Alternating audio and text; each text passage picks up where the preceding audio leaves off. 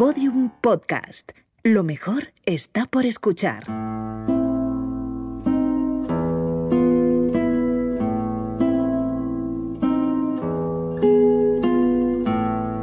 Budrio, en la provincia de Bolonia, es un pueblo pequeño de unos 18.000 habitantes. Un lugar tranquilo que rara vez aparece en los periódicos.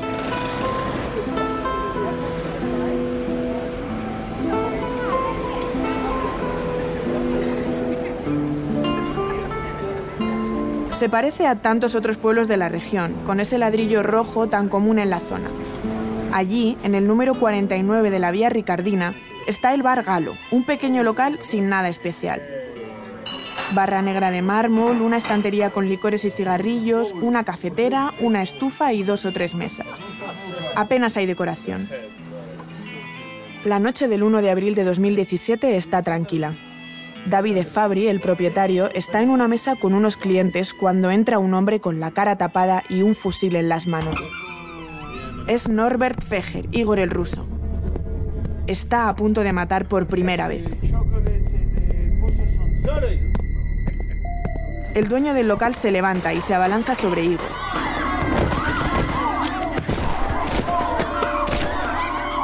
Desvía la trayectoria de las balas al suelo y consigue arrebatarle el arma.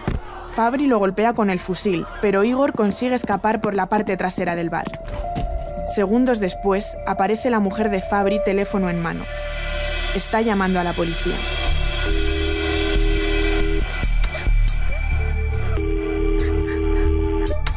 La siguiente escena pone los pelos de punta. Igor vuelve a entrar en el local, armado. La mujer se agita muy nerviosa, con el teléfono aún en la mano. La cámara de seguridad registra cómo Igor mira a ambos lados y sale del bar. La mujer también sale del plano. Cuando vuelve a aparecer, su marido yace muerto en el suelo.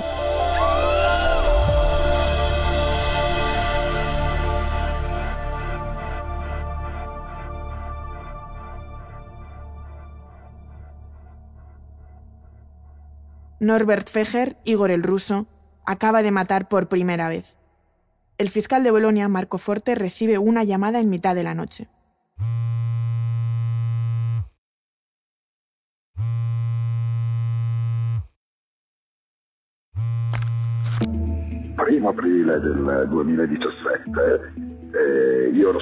El 1 de abril de 2017 yo era el fiscal de guardia en Bolonia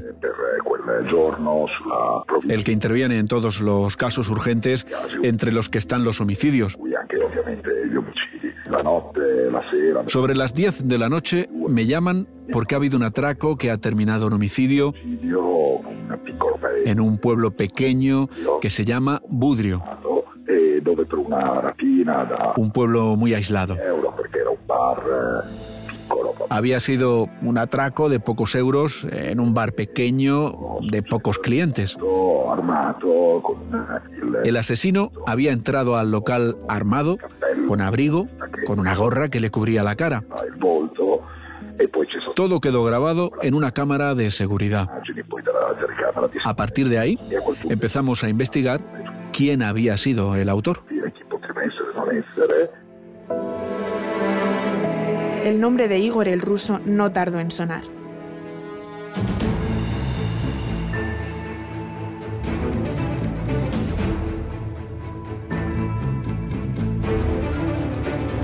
Igor el ruso, la huida de un asesino. Episodio 2. De ladrón a asesino.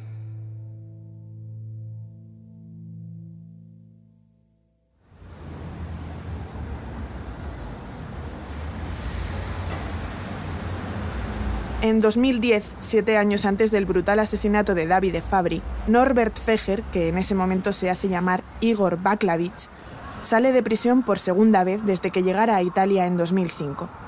Hasta entonces era conocido como el ladrón ninja por el aspecto que elegía para sus atracos. En esta nueva etapa opta por utilizar un hacha y llevar casco de moto para ocultar su rostro.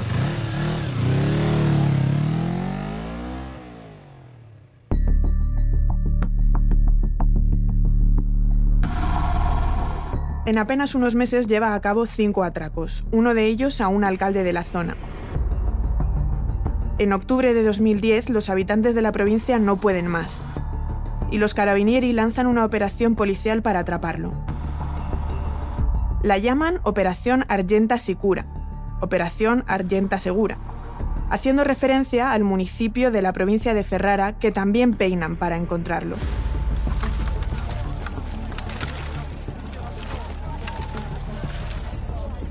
Durante una semana, decenas de agentes recorren todos los campos de la zona con visores nocturnos.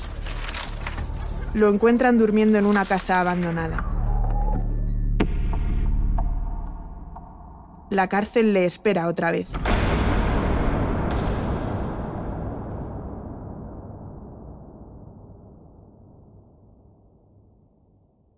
En ese punto, Norbert ya ha perfeccionado su personaje y se inventa un pasado para Igor Baklavich. En su declaración ante el juez admite los hechos. Asegura que la muerte de su mujer y su hija en un accidente de tráfico en Rusia ha supuesto un duro golpe para él. Es sentenciado a cinco años de prisión. Es la tercera vez que pisa la cárcel en Italia en apenas cinco años. En cada viaje inventa nuevas historias, como relata el fiscal Forte. Tutto quello che poi si racconta dell'essere un uomo de, che ha fatto il combattente in giro per il mondo non quadra. Todo lo que se ha contado de que ha sido un hombre que ha sido soldado por todo el mundo no es verdad. E Porque durante todo ese tiempo ha estado en las cárceles italianas. Lo que sí es cierto es que está acostumbrado a vivir como hace 100 años en el campo, lì approfittando anche soltanto del riparo di una vecchia asta. en sitios abandonados, con pocas cosas, Ho visto essere anche dalle parti di como posteriormente se ha visto también en la zona en la que ha sido arrestado en España. spagnoli.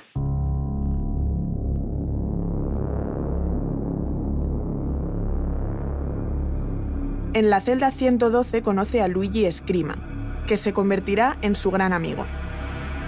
En estos momentos Escrima está de nuevo en prisión, pero hace unos meses concedió entrevistas a diversos medios.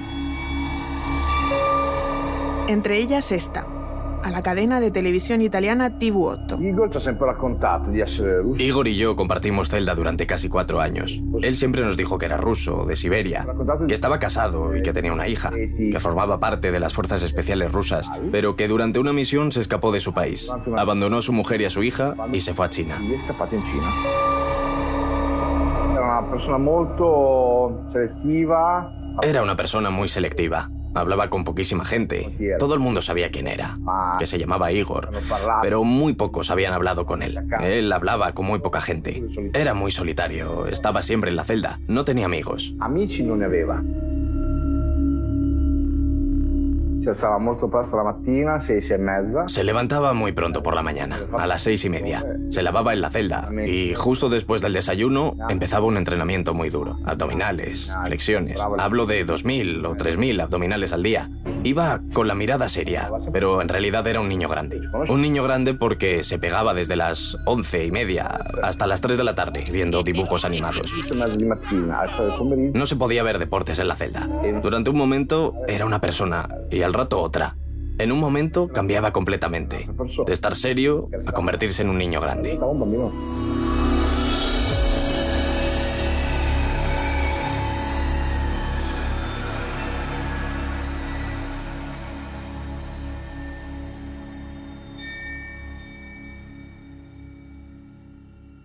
Pater noster qui in celis, sanctificetur nomen tuum, adveniat regnum tuum, fiat voluntas tua sicut in cielo et in terra.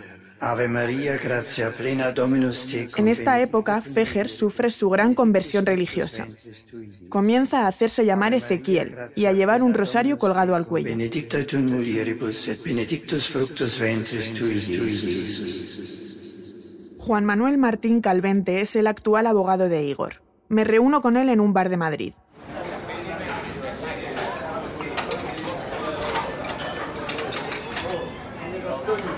Viene de un juicio en Algeciras y se dirige a Calatayud, en Zaragoza, donde reside.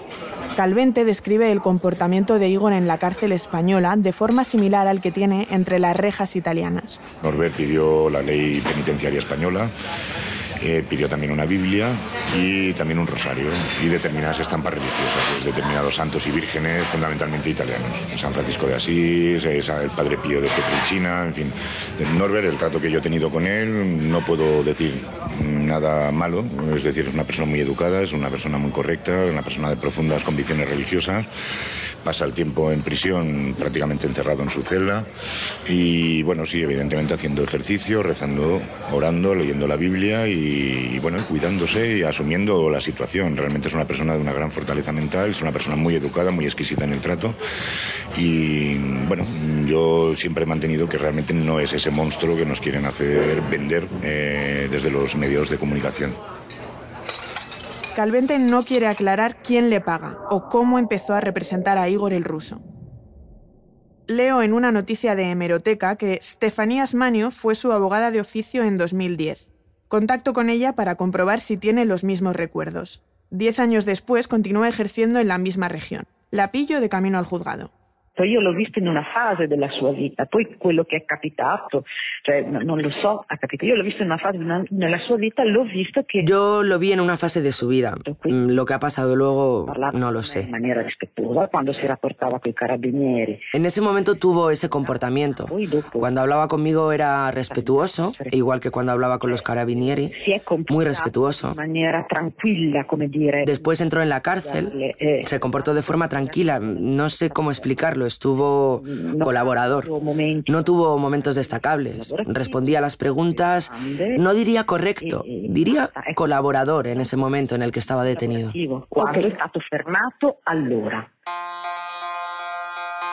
2015. Igor cumple condena en una cárcel de Ferrara, en Italia. Nada más obtener la libertad, corre al encuentro de su antiguo compañero de atracos, Ivan Paidek. Pero ya nada es como antes. Dan un paso más y forman una banda junto a otros dos delincuentes. Esta vez el objetivo es atracar a lo grande. Van a por las villas ricas de Ferrara.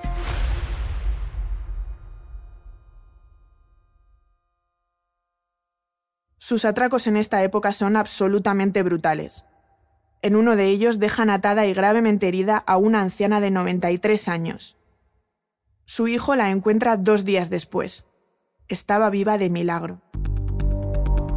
Fabio Tonacci, periodista del diario italiano La Repubblica, me ayuda a dibujar esta escalada criminal. Con Ivan Paidek, eh, Norbert Fair, alias Igor il Russo, crea una banda Junto a Ivan Paidek, Norbert Fejer, alias Igor el Ruso, crea una banda. Una banda que ya no solo comete pequeños robos, sino verdaderos asaltos, asaltos con violencia, tipo la naranja mecánica.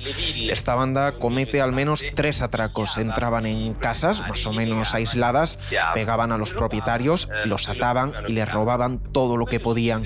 Esto sucede al menos tres veces. Tres asaltos en lo que estaban Paidek, Norbert y el el resto de componentes de la banda. Pero en el último de estos atracos, algo va mal. El jubilado al que intentan robar, que se llama Luigi Tartari, muere. El pensionato que van a rapinare, que se llama Luigi Tartari, muere.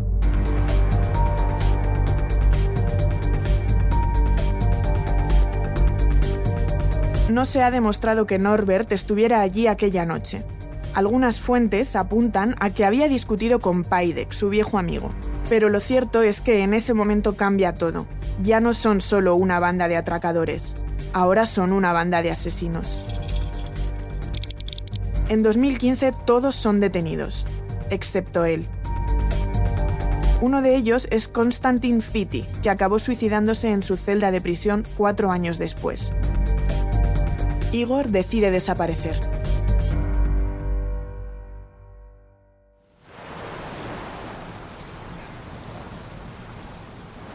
Señala en su mapa el Mediterráneo español.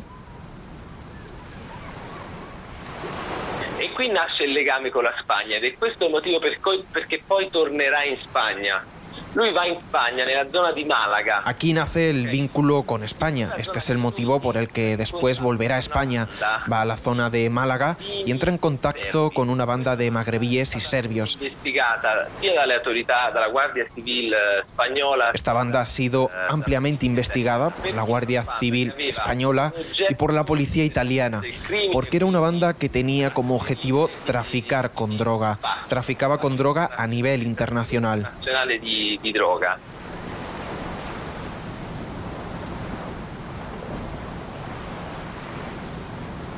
El 22 de abril de 2016 pone en su página de Facebook un mapa en el que está marcada Valencia, una ciudad grande y linda, escribe.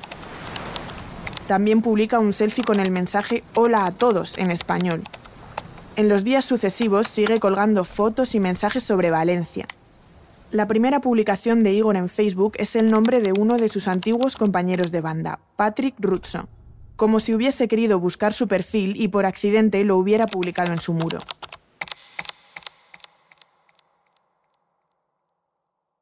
Luigi Escrima, su antiguo compañero de celda en Italia, también recibe noticias de su amigo en aquella época. Contactamos vía Facebook y me escribió y me dijo que qué tal estaba. Me dijo que ya no estaba en Italia, que estaba en Valencia. Me contó que tenía una nueva vida, que trabajaba como chico de compañía, como gigoló, y que ganaba mil euros solo por ir a cenar. Casi, casi pensé, pues si lo haces tú, lo hago yo también. Una mentira más, como explica Marco Forte, el fiscal de Bolonia. Había una serie de publicaciones en Facebook que provienen del periodo en el que él estaba libre. Había cumplido ya su pena en Italia, así que podía eh, poner publicaciones sin problema. En cuanto comete el primer homicidio en Italia, su perfil de Facebook no se actualiza nunca más. Es un hombre a la fuga.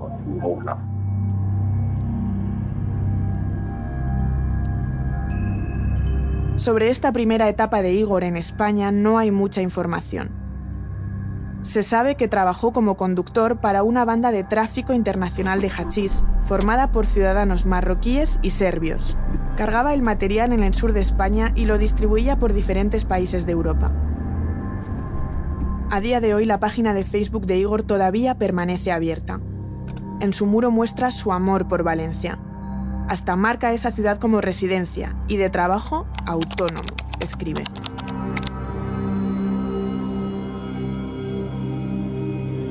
En ninguna de las fotos sale con amigos. Cuelga selfies. Lo vemos con perilla, con gafas, con traje. Es el hombre de las mil caras. En estos meses aparece alguien importante. Conoce a una persona que será decisiva en su historia futura que se llama Medi y que es un chico marroquí al que volveremos a encontrarnos más adelante. Fabio Tonacci, el periodista de La República, destaca también que esta fue, probablemente, la época más feliz de Igor. Trabaja como conductor para una banda de narcotraficantes de hachís, y eso le proporciona estabilidad se siente seguro y confía. Y eso le invita a compartir su día a día en redes sociales, su vida en España, una vida que acaba abruptamente a finales de 2016.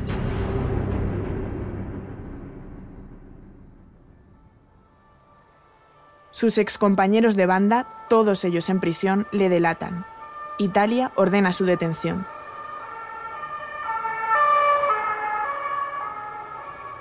La banda marroquí con la que trabaja no puede permitirse problemas de este tipo.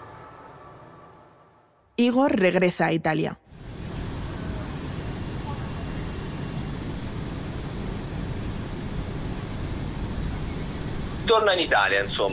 Vuelve a Italia, está solo y además está acorralado por la policía porque pertenecía a la banda de Paidek. Ahí comienza el periodo de los homicidios. Aunque Norbert Feger se ve obligado a regresar a Italia, nunca perderá de vista España, algo que ya apuntaba el fiscal del caso. Muchos factores apuntaban a que era uno de sus lugares más cómodos de fuga. A sus compañeros de celda, cuando estaba en Ferrara, les decía muchas veces que su intención era que cuando saliera de la cárcel quería construirse una vida en España, porque le gustaba el país, el idioma, entre otras cosas. Cuando escapó de Italia, le encontraron con un diccionario de italiano-español y no por casualidad. La huida a España era bastante evidente.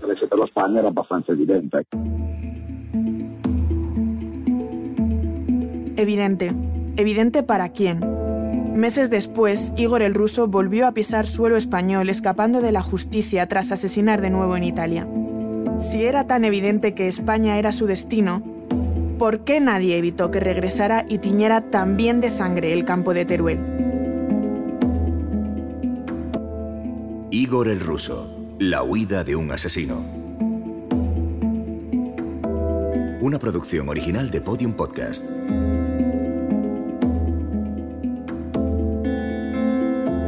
Guión y dirección Patricia Peiró. Coordinación y producción Inés Vila y Alfonso Cardenal. Montaje y realización sonora Roberto Maján.